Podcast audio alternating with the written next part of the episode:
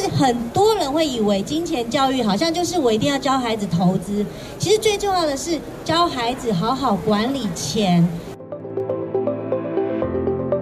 所以我们换过零点二一的日币，然后也换过零点二三、二四的日币，现在大概零点二三左右。对，所以其实我觉得这个就是在你生活中带孩子学习财商，教孩子认识国外的货币。如果人家跟你讲说这个投资是稳赚的，你不要相信，稳赚他就自己去赚了，还给你。好，钱不能放在别人的账户，绝对在你自己的账户里面。各位听众，大家好，欢迎收听远见 On Air，我是佑庆。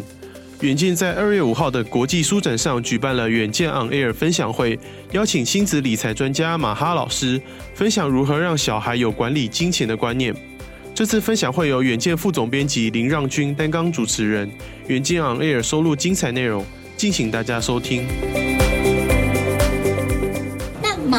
老师他是这个 Money Bar 的这个财经网站创办人，以及很多年都从事这个亲子理财教育的专家。那马哈老师，谢谢你今天过来哈，他也是我们远见 On Air 的一个常客。马哈老师可以跟我们谈一下，就是说你你其实有常常来看这台北的书展吗？是不是也已经很多年没有来了？多年，因为疫情的关系，我记得应该是三年后第一次举办吧。之前我是都会来了，但因为现在书很重，所以我常常现在都变网络上买比较。没有那么轻，但是书展的期间我还是会过来看一下。谢谢马浩老师哦，就是在我们这个呃远见也分享了很多这个财经的知识哈、哦。那他自己也有一个小朋友，很可爱的名字叫 Rich，对对对，他的英文名字就是 Rich，对对对，Rich，对对对。然后呢，他是呃七岁你就开始跟他谈这个、呃。其实我觉得呃，多数的如果你对小孩想要让他有一点金钱的概念，大概五岁的时候可以开始让他接触。当时孩子五岁的时候，其实大概只是认知一下，说，哎，什么是钱？他其实还不知道钱能够干嘛。那真正比较认真在教，可能就是到九岁的时候非常非常认真。但是五岁到呃九岁之间，就是有一些呃机会教育的时候，就会跟孩子讲，比如说我其实很喜欢带孩子去逛市场。然后我也会让孩子去付钱给我买的一些菜饭或肉饭这样子，就是给让孩子去体验，就是说，哎，我拿钱我可以得到什么东西，然后在这个过程中，为什么钱可以做一个交易的媒介？其实这个就是很多人会觉得财商好像我又不会懂理财，我又不像老师，你可能是以前财经记者起身，然后你可能不太知道说我到底要怎么开始跟我孩子做金钱对话。其实，当你比如说带孩子去 ATM 领钱的时候，他其实就可以对话了。就跟他说，哎，因为妈妈、爸爸辛苦工作，所以老板会给我薪水放在银行。那我在银行有这张卡，那我才可以提前出来。那我现在领的就是钱。那钱可以干嘛呢？钱钱可以买早上的面包给你吃，钱可以帮你缴学费，买你身上穿的衣服，搭捷运，甚至出国旅游都会用到钱。我觉得这个就已经慢慢开始跟孩子开启。你你跟他所谓的金钱对话，不是说我们跟孩子教孩子理财，就是说，哎，我要告诉你怎么投资股票，怎么买 ETF，怎么买基金，其实完全不是这样。其实很多人会以为金钱教育好像就是我一定要教孩子投资，其实最重要的是教孩子好好管理钱。其实我妈以前不会理财，我妈第一次跟我讲说，哎，美，你要节俭。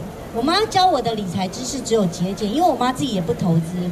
然后跟你说钱要存起来，就这样而已。我妈从头到尾只有教我这两件事：节俭，然后钱要存起来。其实我觉得这个是大部分所有的家庭的妈爸爸妈妈都可以做到的事情。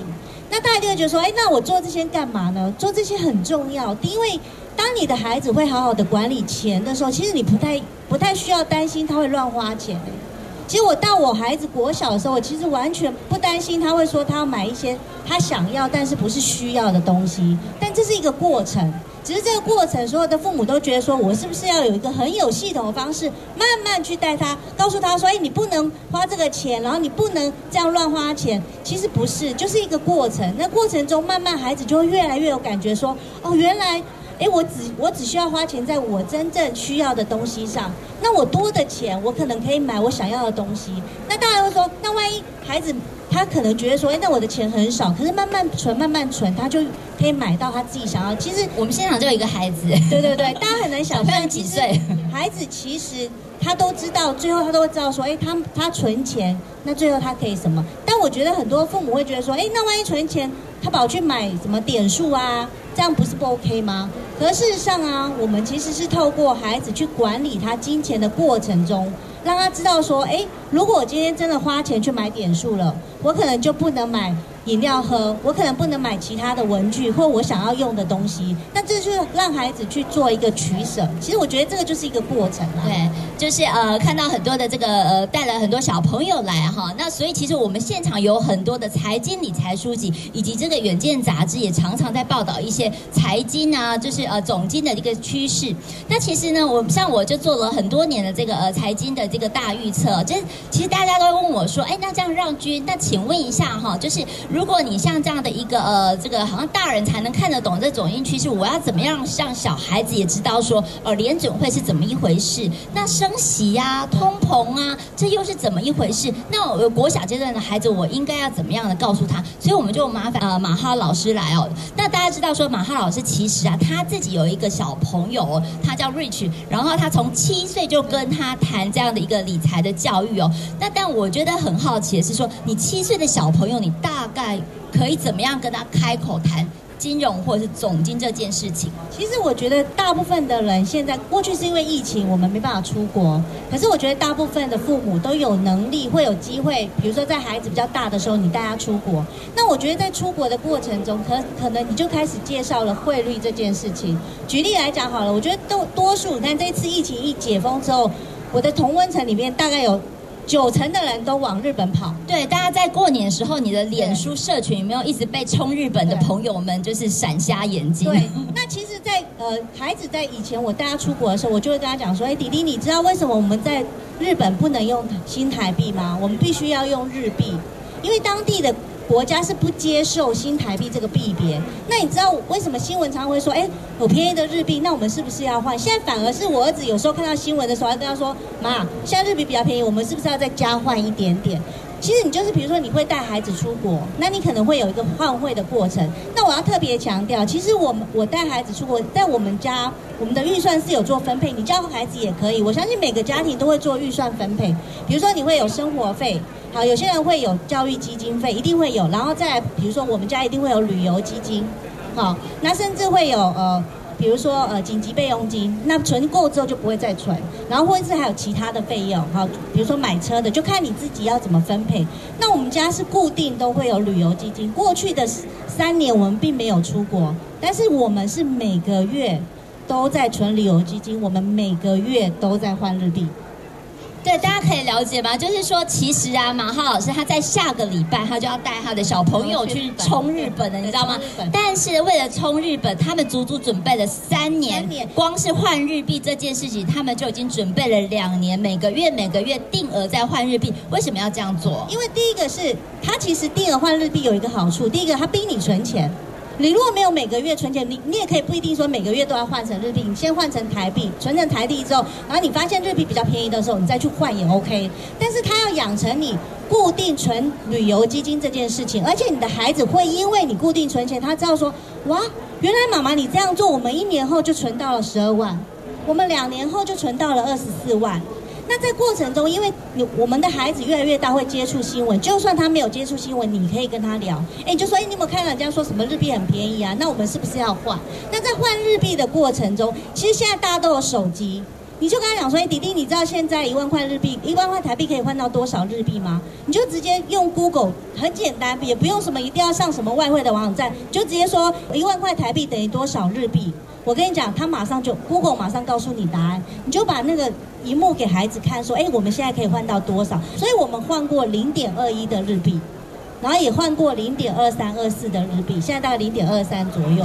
对，所以其实我觉得这个就是在你生活中带孩子学习财商，教孩子认识国外的货币。那甚至我们在出国的时候，其实我们我们出国是有给孩子旅游零用金的。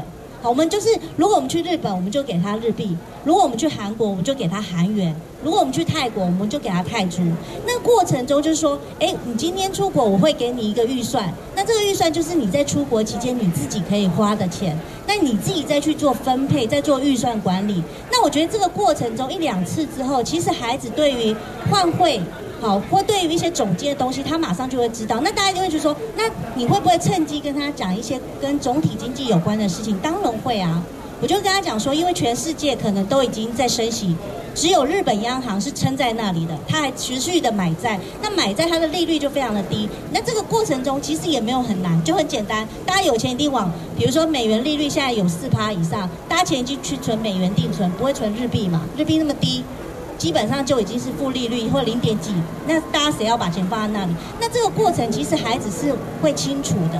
那如果大家对于比如说总体经济说，哎，我又不像老师你，你很多都很清楚，那没关系。我们看新闻的时候，可过程中我就慢慢跟他讲说，哎，其实就是这样。然后其实慢慢的，大人跟小孩都会对这个主题或对于换汇这件事情会有一点点的概念，你就慢慢可以，你跟他其实你们的财商都在提升中。我相信多数的人都有投资。假设你现在买的是台积电，你告诉他你为什么买台积电？等他大一点的时候，你甚至如果有帮他开一个账户是存他的教育基金，你一定会帮他投资理财。你就问他说，你就告诉他说，为什么我帮你投资他？为什么投资他？原因是什么？你就把你会的跟他讲就好了。因为其实很多的人会忽略一个很重要的事情，其实你们要把你们小孩变成他未来的投资在用，因为当你的孩子。他完全不了解投资理财，就踏入了投资市场。第一个很容易被金融诈骗，很多的年轻人都会被虚拟货币诈骗。对，那这个东西如果你在旁边帮忙看，他其实就少走了一些冤枉路了，而且你自己也会逼你去检视。你过去买的股票、ETF、基金是不是 OK？如果不 OK，是不是要趁机开始汰旧换新？这也是让自己的财商跟投资能力越来越强的方法。对，所以我们说这个亲子理财啊，其实不是在在说，呃，我那么小我就教我的小孩子去赚钱，不是这样子，而是说我们透过这个家长，就是大人跟小孩一起在这个研究或是讨论这样的一个财经议题，其实呢，这。无形当中就灌注了很多生活啊、经济的一些常识，让他从小呢就是对这个实体的世界的运作是有了解。例如银行是什么，那虚拟货币是什么，那通膨是什么东西？这样，那因为以我自己的一个经验，我就觉得说，哎，我这真的是接触这个金融专业是在这个大学以后才开始的。我觉得如果说我从小接触，我人生可能就不一样了哈。那像马哈老师呢，那他其实呢，在这个七岁之后，他就慢慢带。这个他的小孩子读一本书，对，叫做《雪球》，就是巴菲特传，是天下文化出的一个经典书籍。但但是大家知道吗？巴菲特传《雪球》这一本巨著呢，它是上下两集，总共九百多页。这样的书，你怎么叫一个小四的孩子读？那个时候你是怎么让他可以接触？那时候我就说，我就鼓励他说：“哎，姨，我们来找一本书共读。那我我指定一本书，就《雪球》，因为我其实。是很早的时候就跟我儿子有介绍巴菲特股神巴菲特，所以我就说我们来看一看他的传记。然后那时候其实我就跟他说，因为你知道现在的小孩其实很不喜欢念书，我儿子更不喜欢。我儿子现在是超级疯狂爱追 YouTube 的一个青少年，他今年高二，他每次都跟我讲说，哎，那个老高跟小莫今天讲了什么什么东西。那我就跟他讲说，你怎么会？就我还算蛮爱看书，但他真的很。不爱看书。假设我一年假设有看五十本书，他大概连五本都看不到，所以我就规定他看。好，那我规定他之后，我就说，因为一开始雪球其实比较像巴菲特的传记，那我就跟他说前面很好读，那我们就一页一块钱。那我儿子其实某个程度，一页一块钱对他讲是一个增加零用钱的方式。然后我就跟他说，你看不懂再跟我讲。然后他就大大概看了两百页，但雪球现在增订版已经变一千多页了。其实我儿子并没有把雪球看完，他并没有把雪球看完。但是在这个过程中，他可能知道说，哎，巴菲特最小的时候第一笔的打工是卖口香糖赚钱，因为巴菲特从小就很爱赚钱。然后再来呢，他后来是卖可口可乐。然后他可能大概也知道说，巴菲特的爸妈。爸爸啦，在十岁的时候带他去呃华尔街的交易所，所以从那个时候开始，巴菲特对股票有了一点点的兴趣，好，所以他就开始接触这个人。那因为这过程中，其实。我没有一直逼孩子一定要读什么书，但是我觉得父母，如果你有想要让孩子认识，比如说巴菲特是谁，你在日常生活中，你就可以跟他讲说：“哎，弟弟，你知不知道有一个很爱喝可乐、投资又很厉害的人？他一天可以喝五瓶可乐。那你知道小孩有时候很喜欢喝这种饮料类的东西，他就觉得说：哎，这个人很蛮酷的。好，那到了后面，当然就是我就慢慢带他看完之后，然后告诉他一些故事之后，他可能就比较有点兴趣。后来巴菲特在 HBO 也帮他出了一个传记，就是拍了一个他的纪录片。那我觉得我孩子对这个就很有兴趣，他就整个都看完，他就觉得说，哎，这个就很有趣。所以其实我们的孩子如果小一点，我我必须讲，我们就是我们的孩子就是数位小孩，我们对待他的方式就是用数位的方式来对待他。好，其实我呃，天下文化跟远见啊，也出了很多财经的系列哈，所以呢，呃，不只是这个巴菲特赚雪球这样的一个呃这个经典，那其实在现场你也可以看到瓦基呀，或者是说股癌等等的一些专书，还有我们这远见杂志也有这个很精彩的一个财经的这个报道。那我们看到说现场有一些呃妈妈姐姐啊，就是说呃在呃在驻足聆听。好，请教一下这个马哈老师，就是说理财学习是要在生活当中的。大家知道吗？其实这个马哈老师是是有为他的孩子去做一些人生的资产负债表的规划的。这个人生资产资光是资产负债表，我觉得就已经有点难了，对不对？对。怎么跟孩子说什么是资产，什么是负债？没有，我觉得其实因为一开始我推那个孩子的第一版人生资产负债表的时候，我我那时候其实没有跟他讲说，迪迪你一定要写什么资产负债表，因为大家就说啊，我要学那个三大财报，大家就晕倒了。我就跟他讲说，哎，迪迪，你觉得你你现在身上拥有什么东西？好，然后他可能就会说，有一台你给我的那个，之前我有把我二手的 iPad 给他，他就说我有一台 iPad 这样子，然后他他有存一点零用钱，他说我零用钱上有多少钱，好，然后他有在他就说，哎，那我就开始跟他介绍什么是有，你现在讲的都是有形的资产，就是你看得到的，好，那其实资产负债表有分有形跟无形，比如说妈妈给你健康的身体，这就是你最大无形的资产。比如说，你比妈妈年轻，你的年龄比较年轻，就是你最大的资产。所以，其实，在这个过程中，你就慢慢让孩子知道说，诶，他到底拥有了什么，然后最重要的是什么？十年后他想要有什么放在他的资产负债表上？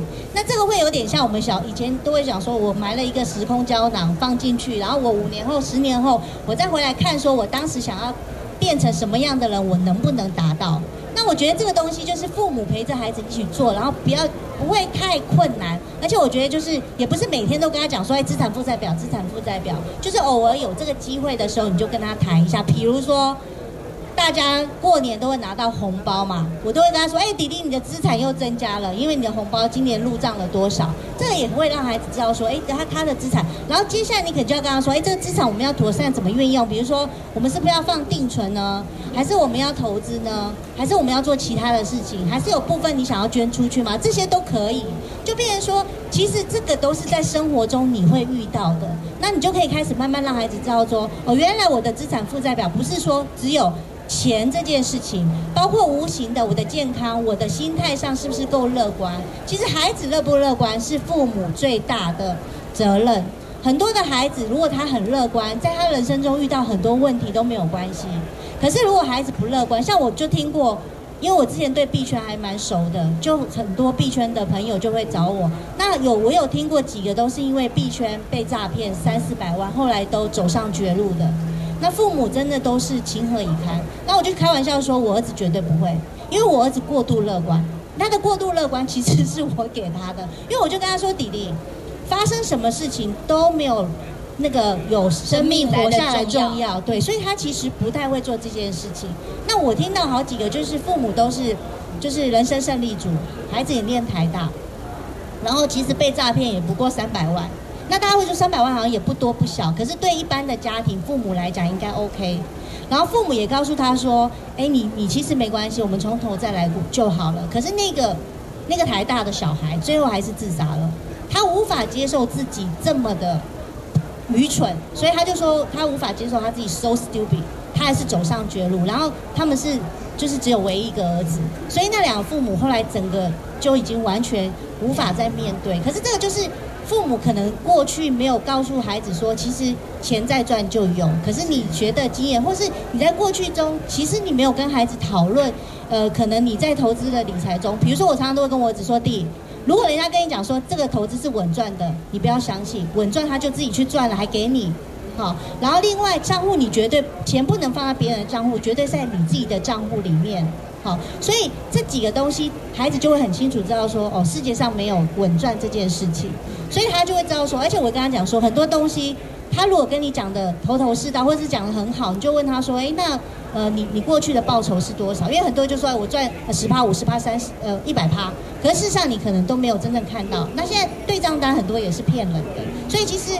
最重要的是你，你变成你是孩子的投资战友，或是他愿意跟你聊一些跟投资理财相关的事情的时候，当他未来遇到这些陷阱的时候，他会跟你讨论这件事很重要。他讨论的时候，你至少可以挡一下，你知道吗？至少你会说，可是我觉得好像不是这样哎。那孩子就会跟你讲，他就会有一个人帮他守门一下了。我觉得这个还蛮重要的。谢谢马哈老师啊，我觉得现场的几位朋友就是听得很专注，我觉得很棒。谢谢大家的收听，我们下期将谈论到如何在孩子不同的阶段教导理财，以及网络行为与理财的关系。有兴趣的听众朋友千万不要错过，也请大家每周锁定远见 On Air，帮我们刷五星评价，让更多人知道我们在这里陪你轻松聊财经、产业、国际大小事。下次见，拜拜。